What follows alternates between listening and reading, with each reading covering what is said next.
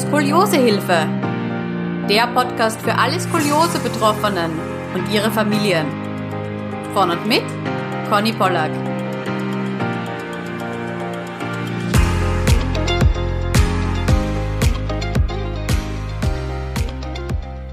Hallo, es freut mich, dass du heute wieder zuhörst. Bevor die Folge losgeht, möchte ich dir gerne eine kleine Botschaft mit auf deinen Weg geben. Denn vielleicht bist du gerade in einer richtig herausfordernden Skoli-Situation. Vielleicht stehst du gerade vor einer Weggabelung und weißt einfach nicht, ob der linke Weg oder der rechte Weg besser für dich ist. Ja, vielleicht fühlst du dich auch alleingelassen und hast das Gefühl, dass niemand in deinem Leben gerade versteht, was du mit deiner Skoliose durchmachst.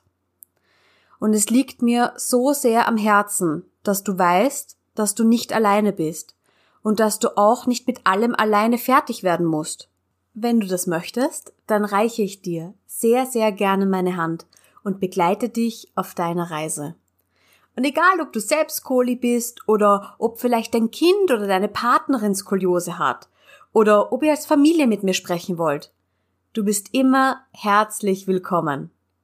Geh einfach auf meine Website www.skoliosehilfe.com-beratung und dort findest du alle Infos und kannst auch gleich einen Termin buchen.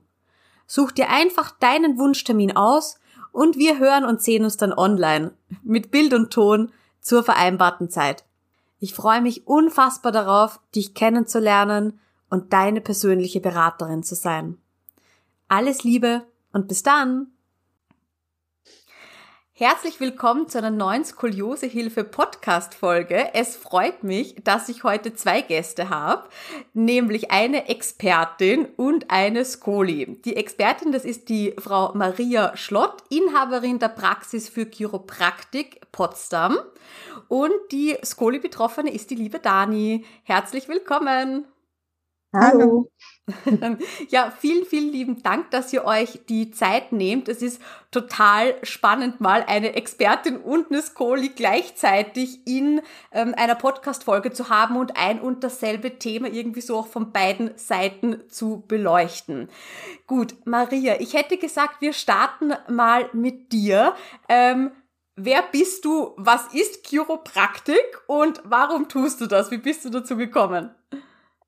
Ja, also ich bin, wie schon nett erwähnt, Maria. Ich komme aus Leipzig ähm, und bin durch Eltern, die auch im Gesundheitswesen arbeiten, äh, schon recht früh auf die Idee gekommen, dass ich das auch gern möchte und äh, wurde selber als Kind ähm, durch diverse Reitunfälle, ich war damals begeisterte Reiterin, äh, ja, mit Rückenbeschwerden behandelt, Orthopäde, äh, Physiotherapie, Injektionen und so weiter. Das war schon als Jugendliche damals ganz schön Stress und ähm, bin dann zufällig äh, durch eine Patientin von meiner Mama, die das empfohlen hatte, bei einem Chiropraktoren gelandet. Und äh, der hat ja mich innerhalb von ein paar Behandlungen äh, ganz gut wieder hingekriegt und mir ging es sehr, sehr gut. Und ich habe damals als Kind schon gemerkt, wie entlastend das ist für den Körper. Und da habe ich gesagt, ja Mensch, das finde ich total toll. Wie geht das? Der hat nur seine Hände benutzt und ähm, hat was geschafft, was andere nicht konnten über lange Zeit. Und dann habe ich mich damit auseinandergesetzt, äh, dass es eben das Studium gibt oder man kann in Deutschland ja auch Chiropraktiker sein. Das sind nur Kurse, da gehen wir vielleicht später nochmal drauf ein und habe mich dann für das Studium entschieden und bin dann mit 19 nach England, um das dort zu studieren für fünf Jahre im Masterstudiengang. Und genau, habe dann dort meinen Mann auch kennengelernt, bin dadurch auch noch in England geblieben, bis wir dann unsere zwei Kinder haben, hatten und sind mit denen dann vor, das muss ich kurz überlegen, das war 2018, also jetzt fast fünf Jahre, vor fünf Jahren wieder nach Deutschland gezogen und ja, da habe ich mich dann selbstständig gemacht in Potsdam. Äh, die Praxis habe ich jetzt seit zwei Jahren. Das macht mir sehr, sehr viel Spaß. Und so war der, der Chiro-Werdegang sozusagen. Wow, ein Wahnsinn. Und warum nach ähm, Großbritannien? Weil es gibt nur ein paar Unis in Europa. Das ist zum Beispiel die Uni in Frankreich, Dänemark gibt es mittlerweile auch, in Spanien gibt es mittlerweile. Damals war letztendlich äh, wann habe ich angefangen zu studieren? Das war 2000, oh Gott, 2007. Ist so lange her. damals gab es noch nicht die in Dänemark, die hatten gerade erst angefangen. Äh, Spanien gab es damals noch nicht, Französisch kann ich nicht und deswegen bin ich letztendlich in England gelandet. Genau, okay. das ist auch ein sehr guter Studiengang äh, gewesen. Das hat sehr viel Spaß gemacht. Natürlich ein Riesenschritt auch ins Ausland zu gehen und das zu machen, ähm, gleich direkt letztendlich nach, nach dem Abi. Und ja, deswegen bin ich in England gelandet. Und jetzt hast du schon ähm, erwähnt, dass Chiropraktik und Chiropraktorin, dass da ein bisschen ein Unterschied ist. Vielleicht könnte genau. man da jetzt noch mal ganz kurz drauf eingehen, nämlich also was sind die Unterschiede vielleicht eben in der Ausbildung? Du hast es schon kurz erwähnt und ähm, arbeitet man dann ähnlich oder was, was macht Chiropraktik eigentlich mit einem? Ja, das ist ein sehr interessantes Thema. Ähm, in Deutschland ist es so, dass man Patienten nur behandeln darf, wenn man entweder Arzt ist oder Heilpraktiker. Und daher ist es in Deutschland so, dass letztendlich mein Abschluss äh, so nicht anerkannt ist. Ähm, und ich musste deswegen auch den Heilpraktiker machen, was erstmal okay ist. Dadurch ist aber die Chiropraktik letztendlich auch nicht geschützt. Ne? In, in, anderen Ländern, wie eben zum Beispiel in England, den meisten Ländern, da ist das so, da ist Chiropraktik geschützt, da kann man nur Chiropraktik machen, wenn man eben so ein richtiges Studium gemacht hat. Das ist auch ein Studium, was von der äh, World Health Organization anerkannt ist. Ähm, und das geht halt in Deutschland nicht. Ne? Das heißt, es ist nicht geklärt. Es gibt daher Chirokurse, die man jetzt nicht als Laie natürlich machen darf, aber als Heilpraktiker oder als eben Orthopäde, als Physiotherapeut kann man diese Chiropraktikkurse machen. Und das sind meist Wochenendkurse oder Fünf-Tageskurse. Und äh, ja, das kann man dann eben anwenden. Und das ist für uns, die das fünf Jahre studiert haben, schon mit so einem Schlucken kurz zu sehen, einfach weil wir von Anfang an, eigentlich von der ersten Woche an, aneinander fühlen lernen, ähm, weil wir natürlich mit den Händen arbeiten sehr viel und dieses, dieses Fühlen, dieses Wissen, okay, wie genau mache ich jetzt eben so eine Justierung? Das ist eben so eine Blockade lösen im, im Volksmund, sage ich mal. Ähm, das braucht sehr viel Gefühl und Übung und sehr langes, ja, letztendlich auch Trainieren des Gefühls. Ähm, und das machen wir wirklich für mindestens vier Jahre, bevor wir da überhaupt so eine Justierung machen. Ähm, und das ist für uns schon ziemlich krass, wenn wir dann hören, okay, es gibt dann äh, diese Wochenendkurse, wo man dann eine Halswirbelsäulenjustierung lernt in fünf Tagen und zack, dann darf man das am Patienten machen. Das ist für uns schon, puh, ja, sehr unschön eigentlich. Das heißt jetzt nicht, dass die Chiropraktiker alle die behandeln können. Das meine ich überhaupt nicht. Es gibt sehr, sehr gute Chiropraktiker. Ähm, aber ich denke, die Behandlung von einem Chiropraktoren, der das wirklich für fünf Jahre studiert hat, äh, da auch einfach nochmal ganz anders angeht, viel spezifischer das letztendlich behandeln kann, ähm, ja, ist, denke ich, einfach A, sicherer und B, auch ein ganz, ganz anderes Erlebnis den Patienten. Na, also beim Arzt kennt man es vielleicht. Viele waren ja vielleicht schon auf einen Arzt, haben sich einrenken lassen. Äh, und das ist natürlich hier links, rechts, knack, knack und manchmal nicht sehr fein. Äh, und ja, das ist natürlich jetzt, wenn man zu einem Chiropraktoren geht, was ganz anderes. Da wird der Körper auch nochmal anders angeguckt. Die Justierungen fühlen sich meistens auch sehr anders an. Äh, genau. Soll jetzt aber nicht heißen, für viele Chiropraktiker, die sich da sehr, sehr weiterbilden und da sehr viel Feingefühl entwickeln, da gibt's auch richtig gute. Aber wenn man sich nicht sicher ist, dann lieber zum Chiropraktor. ja, jetzt hast du eine Sache schon angesprochen und ich glaube, viele von uns ja. haben jetzt genau dieses Bild, dieses ich gehe zu dir und da wird ein Knack, Knack gemacht und man denkt sich, huch, kurz der Kopf ist ab. Ich habe das selber schon mal ähm, ja. gehabt vor Jahrzehnten. Ähm, ist das wirklich das, was du machst oder gehört da noch viel, viel mehr dazu? Ja, genauso ist es eben nicht. Ne? Ähm, erstmal, wenn jetzt ein Patient zu mir kommt, setzen wir uns hin, reden natürlich, das ist bei einem Arzt auch so.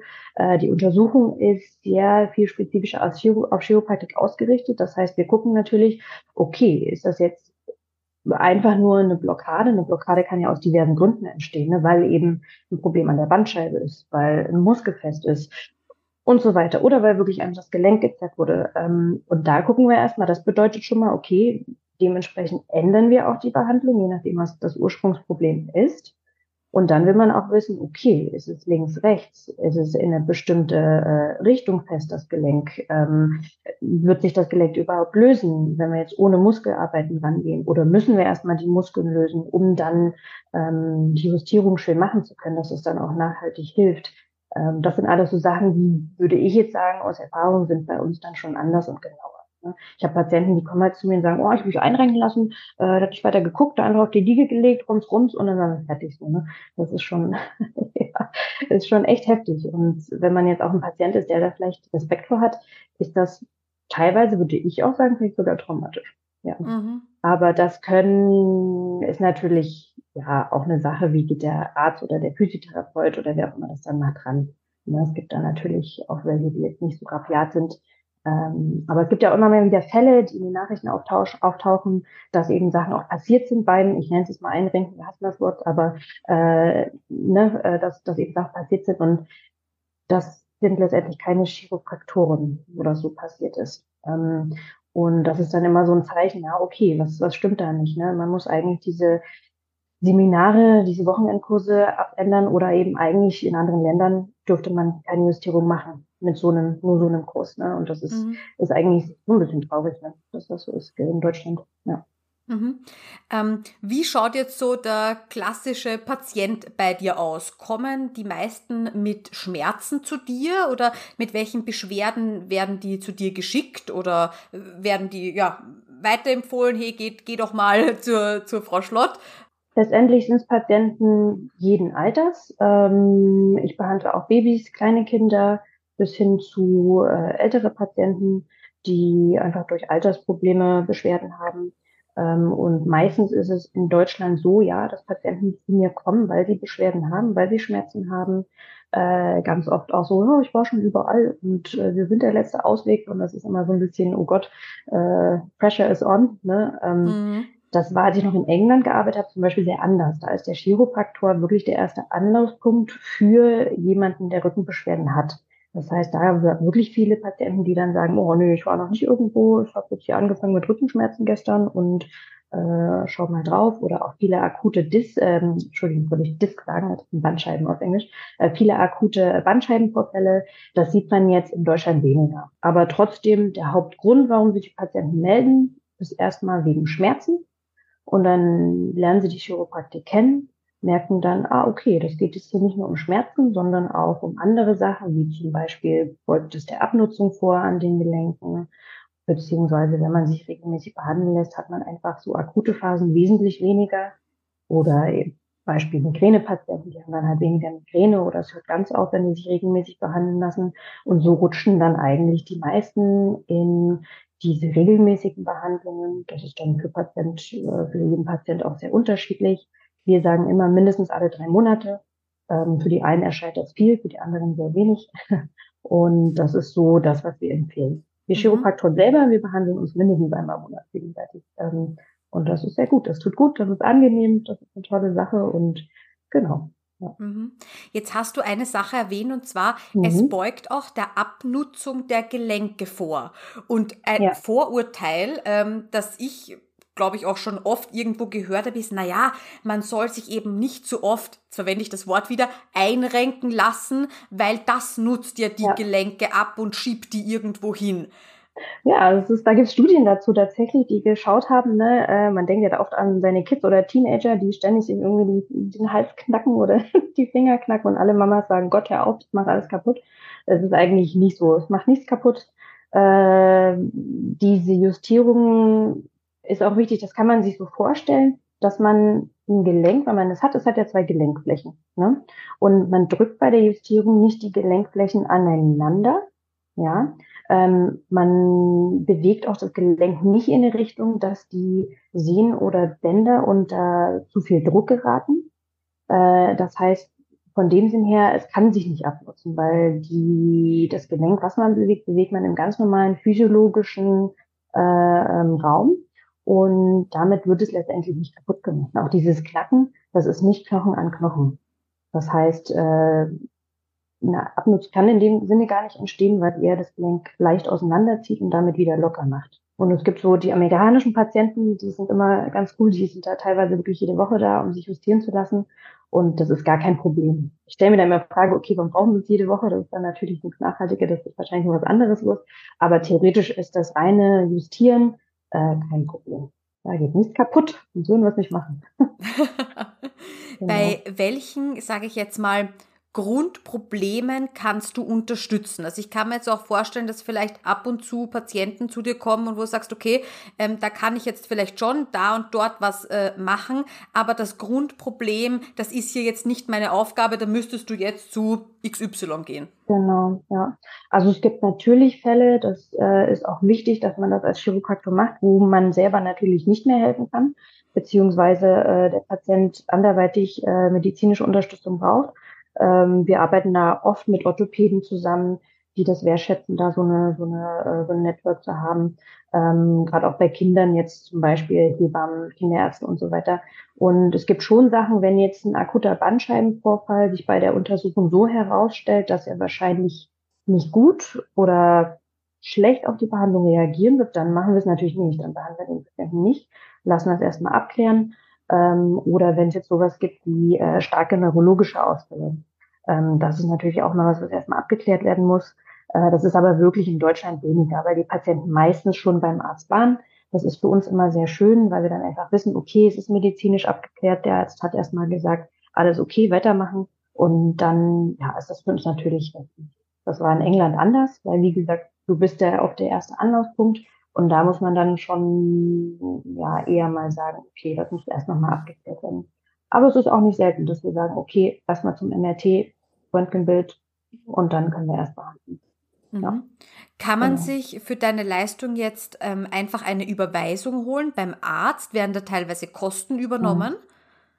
Ich, also bei mir ist es jetzt in meiner Praxis eine reine Selbstzahlerpraxis. Das heißt, äh, der Patient bezahlt seine Behandlung erstmal und kann dann schauen, ob er das Geld von seiner Krankenkasse wieder bekommt.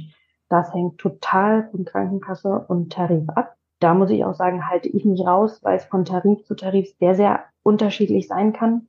Äh, dann haben wir manchmal dann auch noch eine Zusatzversicherung für Heilpraktiker, die übernehmen es meistens.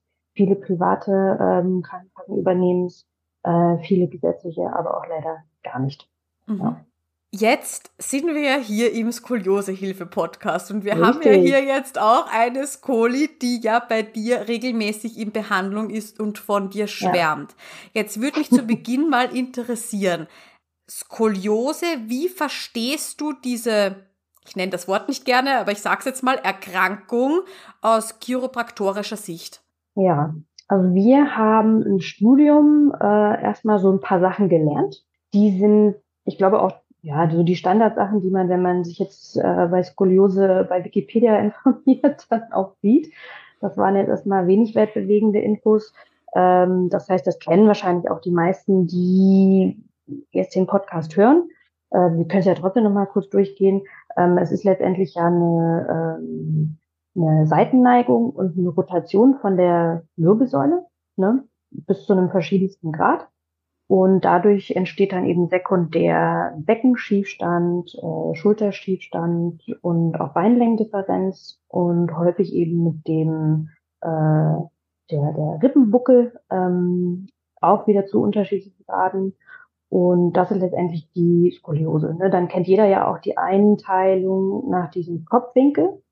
Ähm, da haben wir auch im Studium gelernt, bis 10 Grad ist alles okay, ab 20 Grad sollte man dann auch konventionell behandeln, das heißt eben mit äh, Gymnastik, eventuell Nachtkorsett bei Kindern, äh, solche Sachen. Und ab 25 Grad oder 30 Grad waren es, glaube ich, dann Korsett 24 Stunden, was ich sehr krass finde. Oder zumindest auch tagsüber, so oft das geht und so lang das geht. Äh, und dann der Klassiker natürlich, ja, ab 50 Grad dann okay. Ja. Ja, und dann bin ich damit in die liebeweite Welt, hatte eigentlich keine Ahnung, was man mit so einer Skoliose macht und habe mir dann gedacht, okay, das reicht so nicht, weil natürlich viele Patienten Skoliose haben. Und dann habe ich mich äh, mit diversen Weiterbildungen fortgebildet und ähm, habe dann eigentlich gelernt, okay, das äh, viel mehr für diese Skoliose nicht nur das Skelettsystem ist, sondern hauptsächlich die Schmerzen eben von den weichen Geweben kommen. Ähm, das ist Muskeln, Faszien. Ne? Wenn man sich jetzt einen Patienten anguckt von hinten und da immer drauf schaut, äh, hat der Patient natürlich links und rechts äh, seine Muskeln, die an der Wirbelsäule lang geht. Dann gibt es diverse Faszienverbindungen. Ne? Faszien wissen mittlerweile auch, das ist ja recht, recht cool, das Thema momentan, äh, wissen die meisten, dass das, das Binde, so eine Bindegewebsschicht ist zwischen Haut und Muskeln, die wirklich auch sich durch den ganzen Körper zieht äh, und auch über die Organe und so weiter. Und es ist letztendlich sehr viel Schmerz kommt von der Spannung, die dann eben auf diesen äh, Strukturen ist. Ne? Und ich hatte das bei der letzten Behandlung der Danja sehr schön erklärt. Äh, man kann sich vorstellen, wenn man man hat ein, man hat ein Steak oder ein Stück Hühnerbrust, das ist vielleicht ein Steak. Ein Stück Hühnerbrust, das ist eingewickelt in äh, Frischhaltefolie. Und wenn man das jetzt so gerade hinlegt, dann sieht man auf der Frischhaltefolie und da ist keine Spannung drauf. Ne? Jetzt nimmt man das einmal und biegt das einmal so richtig, dann sieht man, wie die Frischhaltefolie sich ja spannt. Und so kann man sich das bei der Skoliose auch vorstellen. Auf diesem Muskel und auf der Faszie sind dann ähm, sehr dolle Spannung. Auf der einen Seite wird das Ganze letztendlich zusammengedrückt, auf der anderen Seite wird es extrem gedehnt, ne, auf der gegenüberliegenden Seite. Und das ist oft, wo die Schmerzen dann auch herkommen.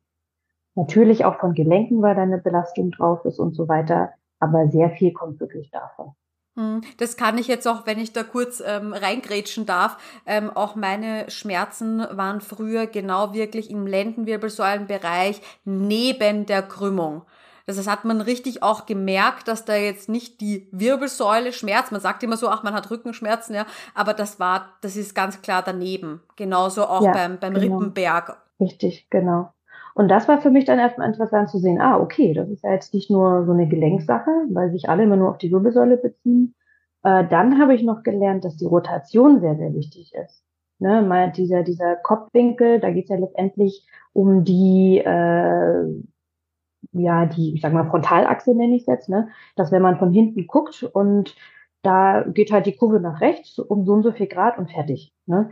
Äh, so wurde uns das beigebracht. Das äh, ist ja heute auch oft noch so beim Arzt. Ähm, aber das Ganze ist ja eine 3D-Sache. Der Körper ist natürlich ein ganzes Achsengerät letztendlich, die Wirbelsäule. Und dass die Rotation sehr, sehr wichtig ist. Und da gab es damals in dem Seminar, das weiß ich nicht wie heute, diese, dieses Beispiel, man guckt sich einen Baum an, ne, oder den Baumstamm, und der Baumstamm hat eine Krümmung, die geht einmal nach rechts. Jetzt dreht man diese Krümmung einmal komplett auf sich zu, dann sieht es aus, als wäre der Baum gerade. Versteht ihr, was ich meine? Das ist so ohne, genau, ohne das äh, Zeigen schwierig. Ähm, das heißt, drehe ich jetzt die Krümmung nur 45 Grad auf mich zu, ich bleib stehen, dann sieht die Kurve viel geringer aus.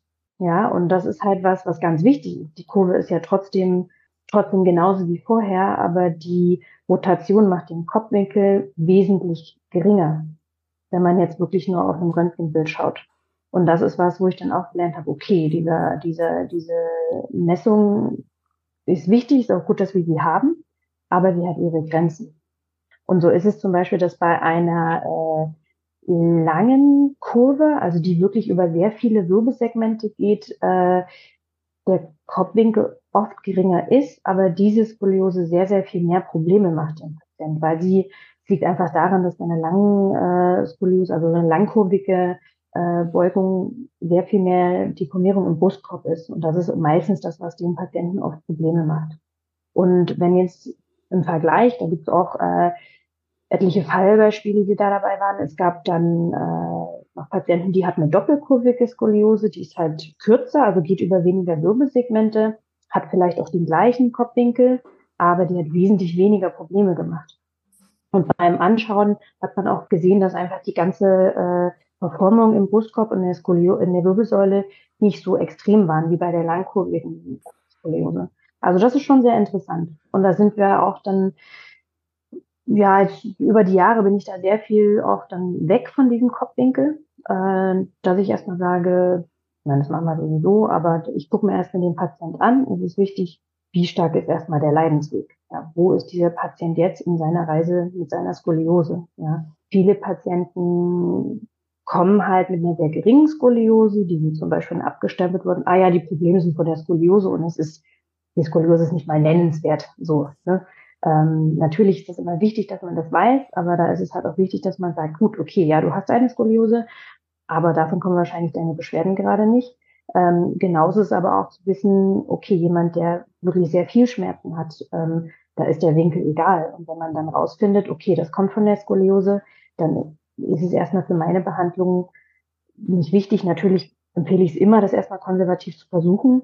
Äh, das heißt, egal, es ist nicht, wenn es um OP geht und so weiter, ne? aber es ist schon erstmal wichtig, den Patienten anzugucken. Und ich denke, das Angucken, es gibt die diverse Skoliose-Tests, nach vorne beugen und so weiter, dass das sehr, sehr, sehr, sehr wichtig ist. Und viele verlassen sich oft sehr auf diesen Kopfwinkel, da wird sehr viel drüber geredet. Und ich glaube manchmal so zurück zu diesem, okay, wie geht's dem Patienten? Wie sind seine Beschwerden?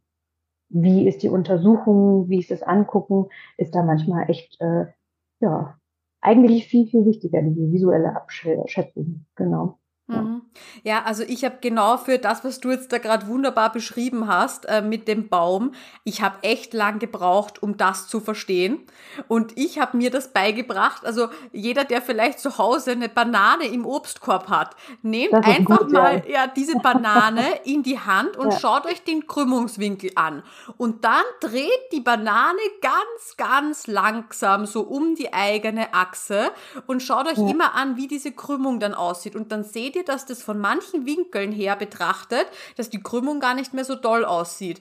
Und das war auch das, was mir mein ähm, Orthopädietechniker, glaube ich, schon dreimal versucht hat zu erklären, warum eben ja. nicht nur der Kopfwinkel wichtig ist, sondern auch wirklich, wie stark die Rotation ist. Ähm, glaube ich, ganz, ganz wichtig, weil jeder immer nur diese Zahl, ja, und diese Zahl und diese Zahl ist wichtig und äh, wie schaut die in einem Jahr aus, wie schaut die in einem halben Jahr aus und ähm, dann ja. ist die ein Grad mehr und alle schon um Himmels Willen, ja. Ähm, ja und da wird dann Mords drum Aufstand gemacht, auch teilweise selbst von den Skoliose-Patienten. Wir sind ja sehr, wie soll ich sagen, da zahlenaffin und machen uns da selber fertig, wenn da ein, zwei Grad mehr rauskommen, obwohl wir ganz genau wissen, dass das ja auch in einer Messtoleranz zum Beispiel liegen würde. Also ja, danke für, ja. für dieses Beispiel, ja. ja. Ja, ja, das ist auch interessant mit der Messtoleranz. Ähm, in England dürfen wir Röntgenbilder nehmen als Chiropraktoren, habe ich dort auch viel gemacht. Und äh, man braucht nur den, den mittleren Strahl vom Röntgengerät ein paar Millimeter oder einen Zentimeter verschieben und schon ist der, der Winkel anders. Das ist echt so mit, mit wirklich äh, einem, einem ruhigen Kopf zu genießen, dieser Winkel, wie du sagst, ne? dass man nicht sich an einem Grad oder zwei Grad aufhängt. Das ist, glaube ich, sehr wichtig. Ähm, mhm. Genau, ja. So, jetzt hast du gesagt, die, die Schmerzen kommen natürlich auch viel von dem ganzen Muskelsystem, von den Bändern, vom faszialen System. Finde ich auch voll cool, dass du das erwähnt hast mit den Faszien. Ich habe nämlich eine Faszientrainerausbildung gemacht, weil mich das einfach Mega sehr gut. interessiert hat. Ja. Total toll. Ja. Ähm, und ja. jetzt kommen die Leute zu dir und du weißt jetzt, okay, es ist jetzt logisch, woher so ein bisschen diese Beschwerden kommen können.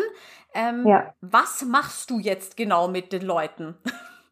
Genau, was mache ich mit denen? Ich benutze, ähm, äh, vielleicht kennen das einige von den Zuhörern ja schon, ähm, man nimmt letztendlich einen Muskel, testet den und äh, ohne da jetzt weiter ins Detail zu gehen, damit kann man dann herausfinden, okay, was stört den Körper, was stört den Körper nicht. Ähm, das ist ein sehr sensibles System. Das heißt, die Muskeln reagieren sehr schnell auf Sachen, die, äh, die den Körper zum Beispiel stören oder auch stabilisieren.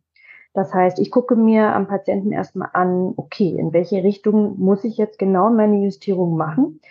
Weil genau das Problem ist eben mit dieser Rotation, dass es manchmal von außen anders aussieht, als es an sich so ein bisschen drin ist. Äh, und das ist auch bei einer Skoliose schwierig. Man kann das dann auch nicht mehr nur erfüllen mit den Händen. Ähm, ja, das heißt, ich benutze eben diese Muskeltests, ähm, um erstmal raus, wie gesagt, herauszufinden, was ich machen möchte. Dann kommt es auch darauf an, wie ist der Patient gegenüber der Chiropraktik eingestellt. Ich, wenn das okay ist, Dani, nehme ich dich jetzt gerne mal. Dani war äh, sehr nervös davor, ähm, was viele Patienten auch einfach sind. Und da war es erstmal wichtig, der Dani zu erklären, dass es wird alles okay. Und die, die Chiropraktik ist dafür, dass es dir besser geht, nicht schlechter. Und das, was wir machen, soll auch alles ähm, für dich in einem Rahmen sein, dass es für dich nicht unangenehm ist. Äh, und ich habe auch Kollegen, die Justierungen machen, die unangenehm sind. Ich wurde selber auch schon so behandelt.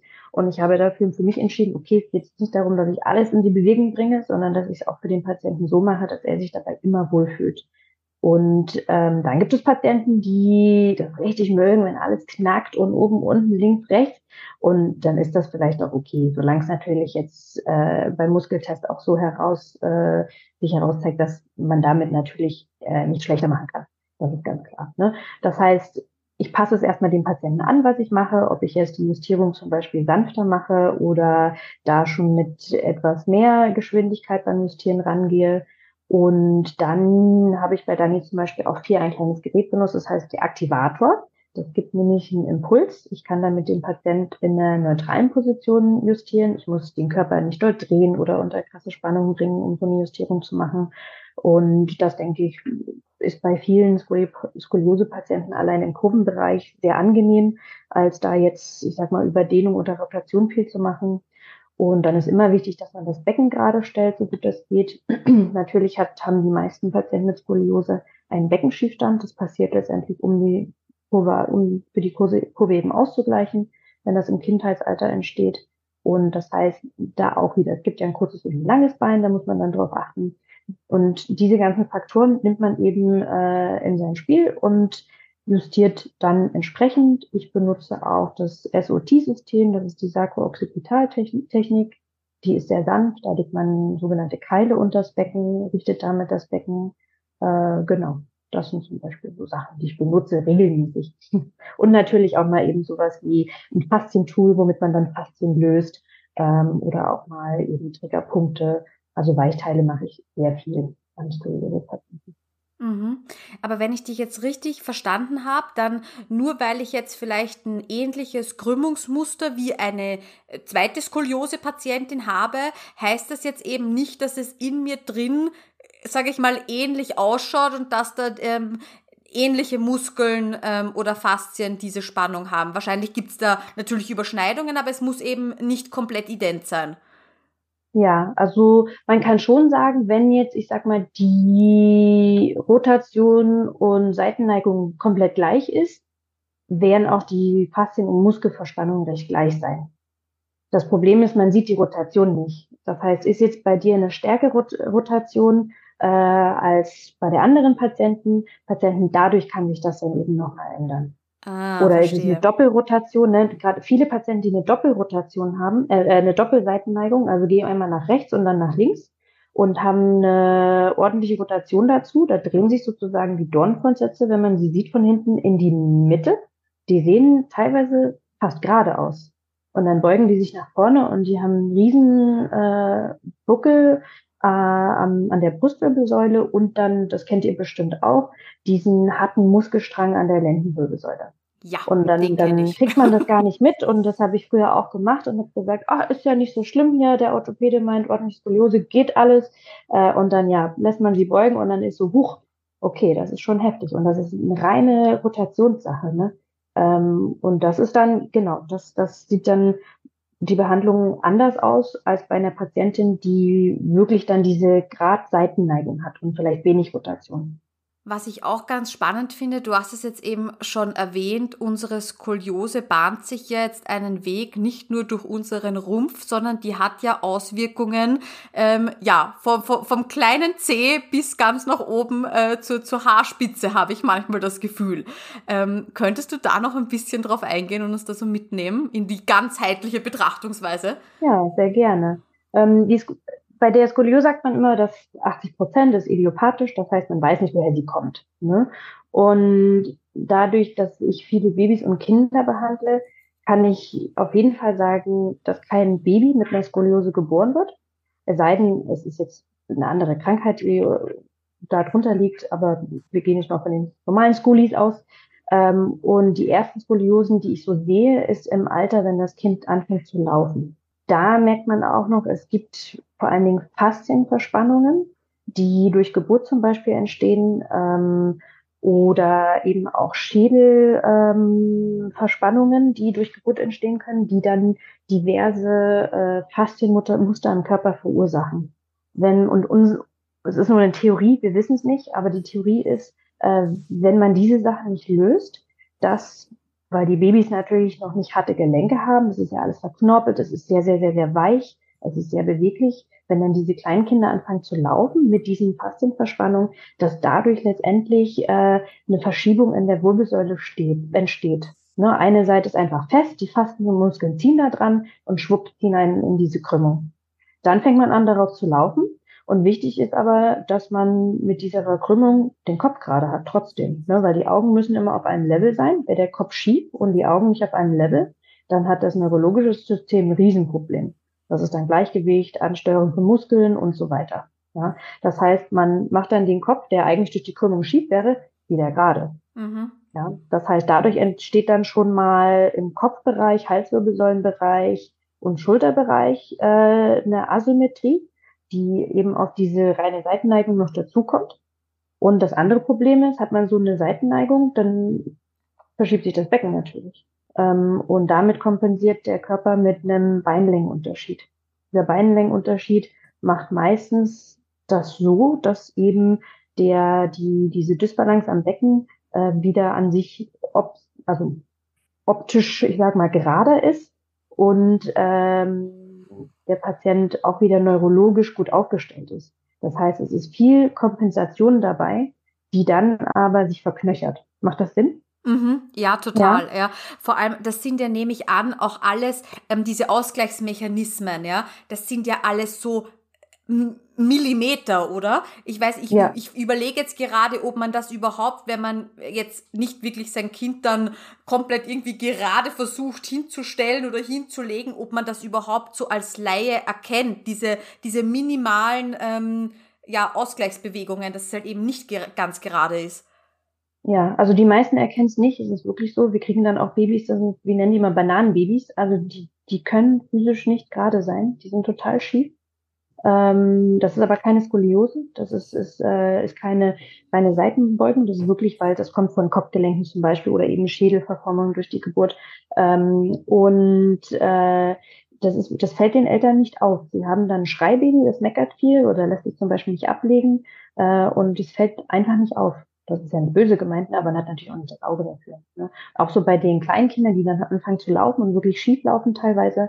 Ähm, meistens werden die Kinder dann geschickt, weil ein Kinderarzt was gesagt hat. Ähm, oder das Kind sagt, mein Knie tut weh zum Beispiel. Oder ich habe Kopfschmerzen oder mein Kiefergelenk tut weh, so das Kind sagt dann Kiefergelenk, aber ähm, ne, dann drauf zeigt, zeigt und sagt, hier tut's weh. Und dann, dann guckt man sich das Kind an und dann zeige ich das den Eltern und dann sehen sie es. Und das ist wirklich, es geht so eine Glühbirne an und ah ja, und äh, ja, genau. Als Laie fällt das nicht auf. Es sei denn, es ist natürlich dann schon eine krass fortgeschrittene Skoliose, ähm, die, die dann wirklich sehr deutlich, wie man es im, im normalen Stehen schon sieht. Aber das ist meistens bei Kleinkindern nicht der Fall. Die entwickeln sich dann äh, werden eben schlechter oder wenn sie Schwein haben, manche gehen ja dann auch wieder äh, in die geradere Variante. Äh, da fragt man sich immer, okay, woran liegt das? Weiß man ja auch nicht genau. Ja, kann ich, weiß ich auch nicht. Hm. Theorien, aber ich bin mir nicht sicher. Warum sich manche Systeme wieder ausgleichen und manche Richtig. halt eben dann ja. immer schiefer werden. Mhm. Genau, ne? und die schiefen, na klar, die sind relativ. Ja. Ja, aber so kann eine Skoliose von kleinen C bis äh, Kopf äh, alles durcheinander bringen oder eben nicht. Oder und das ist, ja, das ist so individuell und für jeden Patient anders. Das ist nicht leicht. Ja. Ja, jetzt ist mir auch schon aufgefallen, dass mir viele Skolis erzählt haben, dass sie Kieferprobleme haben, dass das Kiefer so ein bisschen ja. knackst. Ähm, auch viel, ähm, natürlich, gut, das ist jetzt, glaube ich, Erfolgskrankheit Nummer eins, so mit Nackenproblemen und mhm. Kopfschmerzen mhm. zu, zu kämpfen. Ja. Aber ich habe schon das Gefühl, das ist ein bisschen mehr als der, als der Durchschnitt, der da so drüber klagt, ja. wenn man sich bei, bei Skolis umhört. Hat das einen Grund? Ja, also das würde ich auch sagen, ist definitiv so, dass das wesentlich häufiger, häufiger vorkommt. Ähm, zum einen denke ich, liegt es daran, dass ähm, man eine ganz andere Spannung auf dem Rückenmark hat. Ähm, es gibt ja am Rückenmark die Hirnhäute, also beziehungsweise es gibt die Hirnhäute, die ziehen sich in das äh, Rückenmark weiter äh, nahtlos und das Rückenmark ist von diesen Hirnhäuten umhüllt.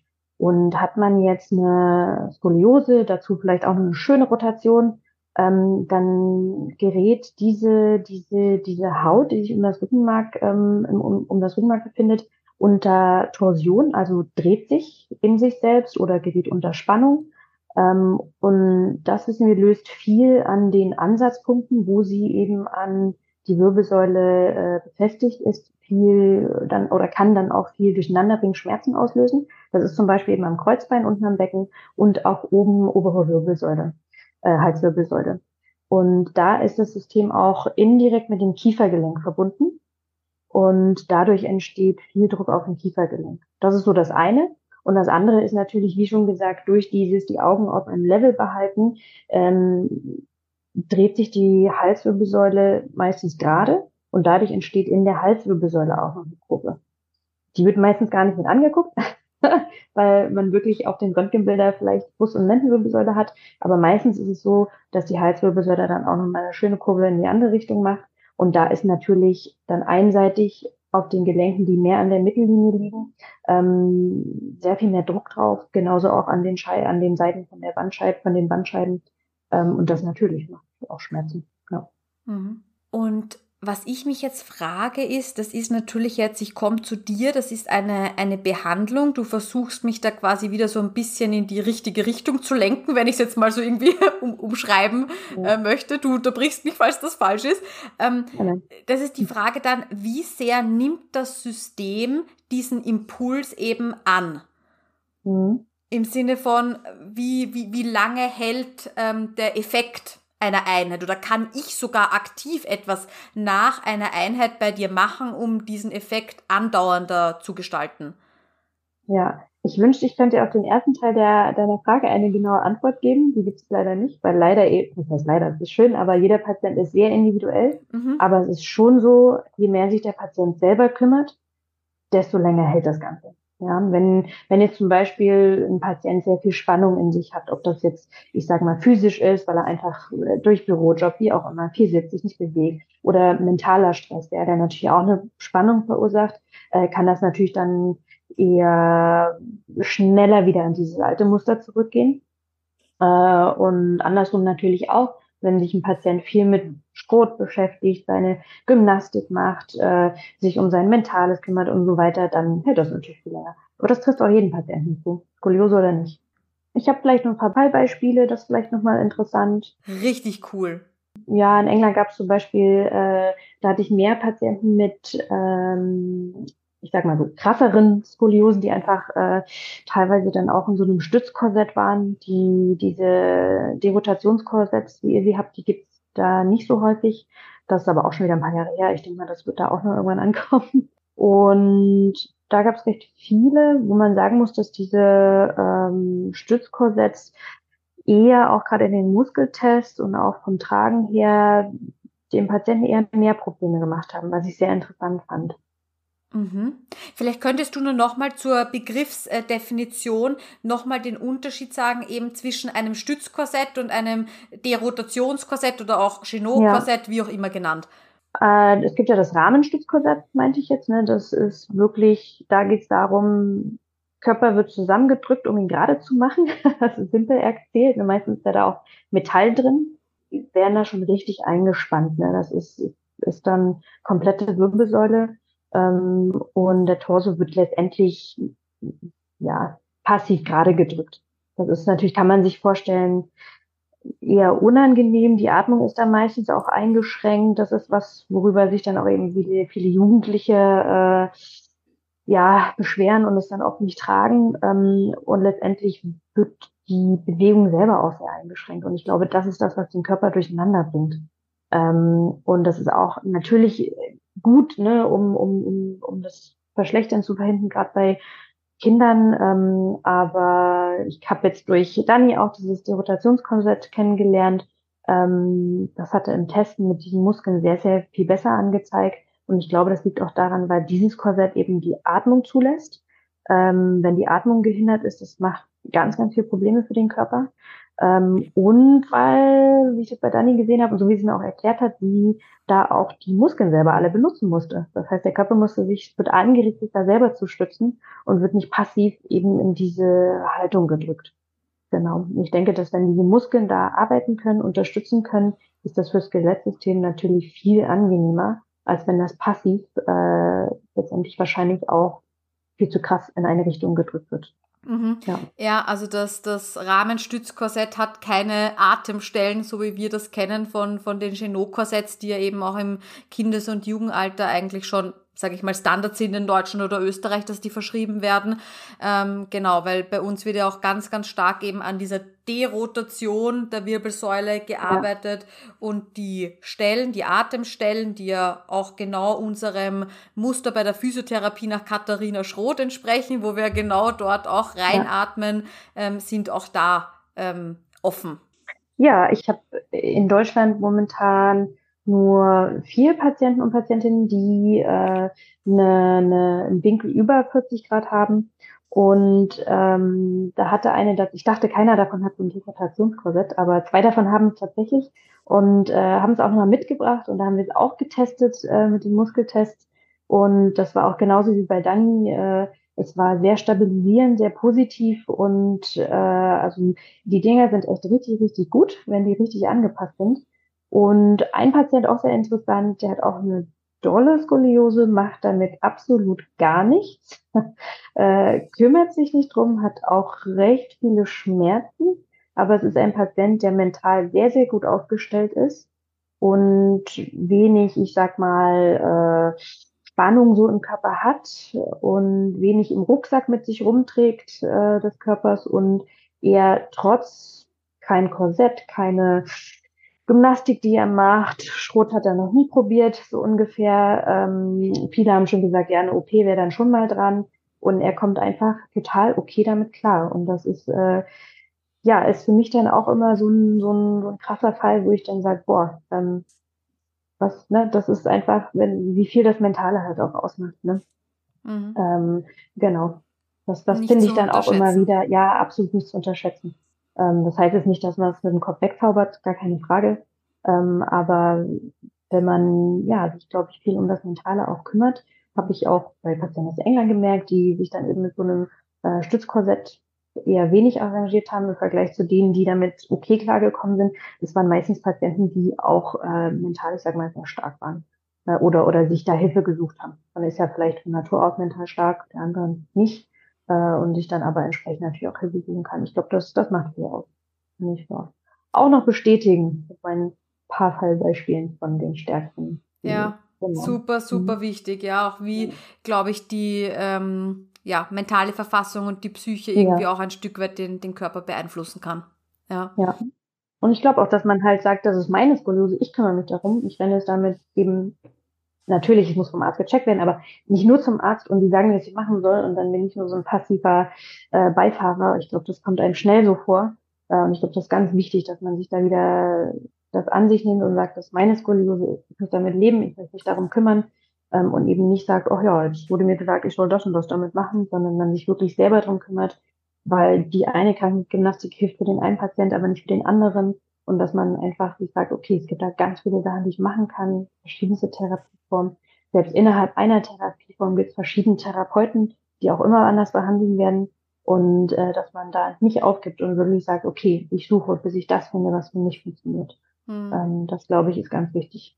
Ja, ja, und auch Expertin irgendwie seiner eigenen Skoliose zu sein, so wie du sagst, ja. Ich äh, merke am meisten, ähm, was mir gut tut und wenn es die Therapie XY ist, dann ist es die Therapie XY. Ähm, ich kann am besten in mich reinfühlen und ähm, merke, was, was mir hilft und was nicht. Mhm.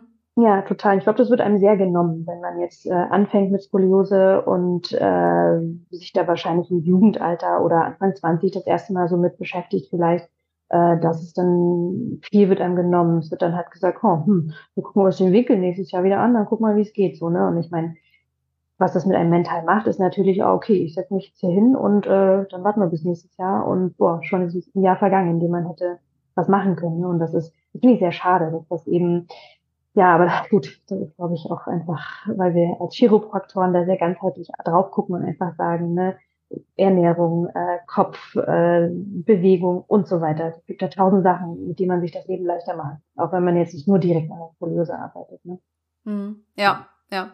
Und so wie du sagst, manchmal ist es eben so, gerade zu Beginn, da, da lebt man dann für den nächsten Arzttermin, der irgendwie ja. in zwei, drei Monaten ansteht und man überlegt sich, was wird der einem sagen ähm, und wie ja. ist es, anstatt auch mal zu sagen, hey, wie, wie fühle ich mich jetzt gerade, genau. ähm, macht man sich dann eben vielleicht doch ähm, verrückt. Dani, wie, wie sieht das bei dir aus? Kannst du davon auch ein Lied singen? Ja, deswegen bin ich ja auch sehr dankbar, dass ich dann irgendwann den Mut hatte, zu Maria zu gehen. Aber ich hätte noch eine Frage an dich, Maria. Ja. Ähm, dass die Kyphose nicht so hinten runterfällt, weil genau. ich glaube, die kommt auch immer so ein bisschen in Kombination mit Skoliose ja. oder umgedreht. Ja, definitiv. Und wie gehst du dann daran, wenn jemand eine, wie heißt das, Hyperkyphose hat? Ja, ja. also Kyphose, wenn man jetzt das Wort selber nur betrachtet, wahrscheinlich wissen das die meisten auch, das ist letztendlich mal nur eine ganz normale natürliche Beugung der Wirbelsäule da guckt man dann in die Ebene, wenn ich jetzt seitlich auf den Patienten gucke, wie sehr ist er nach vorn, nach hinten oder wie sehr ist die Wirbelsäule nach, Wirbelsäule nach vorn oder hinten gebeugt. Und die Wirbelsäule hat ganz normal eine Kyphose in der Brustwirbelsäule und eine Lordose, das geht praktisch in die andere Richtung, in der Lendenwirbelsäule, und der Halswirbelsäule. Und diese Hyperkyphose, ähm, was ja dann äh, eine, eine, eine über, ich sag mal, eine, eine erhöhte Vorbeugung ist in der Brustwirbelsäule, ähm, passiert oft bei Skoliose, ist oft ein Teil von Skoliose, eben durch Rotationen und so weiter. Ähm, aber selbst eine reine Kyphose ist letztendlich wie eine Art, ich sag mal, Skoliose, nur in die in einer anderen äh, Richtung sozusagen. Ne? Da sind wir wieder beim Baum oder bei der Banane. Wenn wir einmal die Kurve ganz auf uns zudrehen, dann haben wir letztendlich eben diese Kyphose. Das sieht vielleicht von hinten gerade aus, meistens auch nicht, aber ähm, hinten gerade und von der Seite eben diese, diese, diese Vorbeugung. Und das packt natürlich auch wieder einen extremen Stress auf eben Faszienmuskeln. Das Ganze ist bei den Patienten, wenn man jetzt von hinten guckt und links und rechts betrachtet, symmetrisch. Aber wenn man sich den Vorderteil des Körpers anguckt und den Hinterteil des Körpers anguckt, dann auch wieder sehr asymmetrisch. Oder nicht asymmetrisch, weil das ja nicht symmetrisch ist vorne und hinten, sondern in der Dysbalance. Das heißt, wenn die Kyphose stark ist, dann ist es so, dass es einfach die Brustmuskeln sehr fest macht, die Rippen natürlich vorne auch sehr einengt.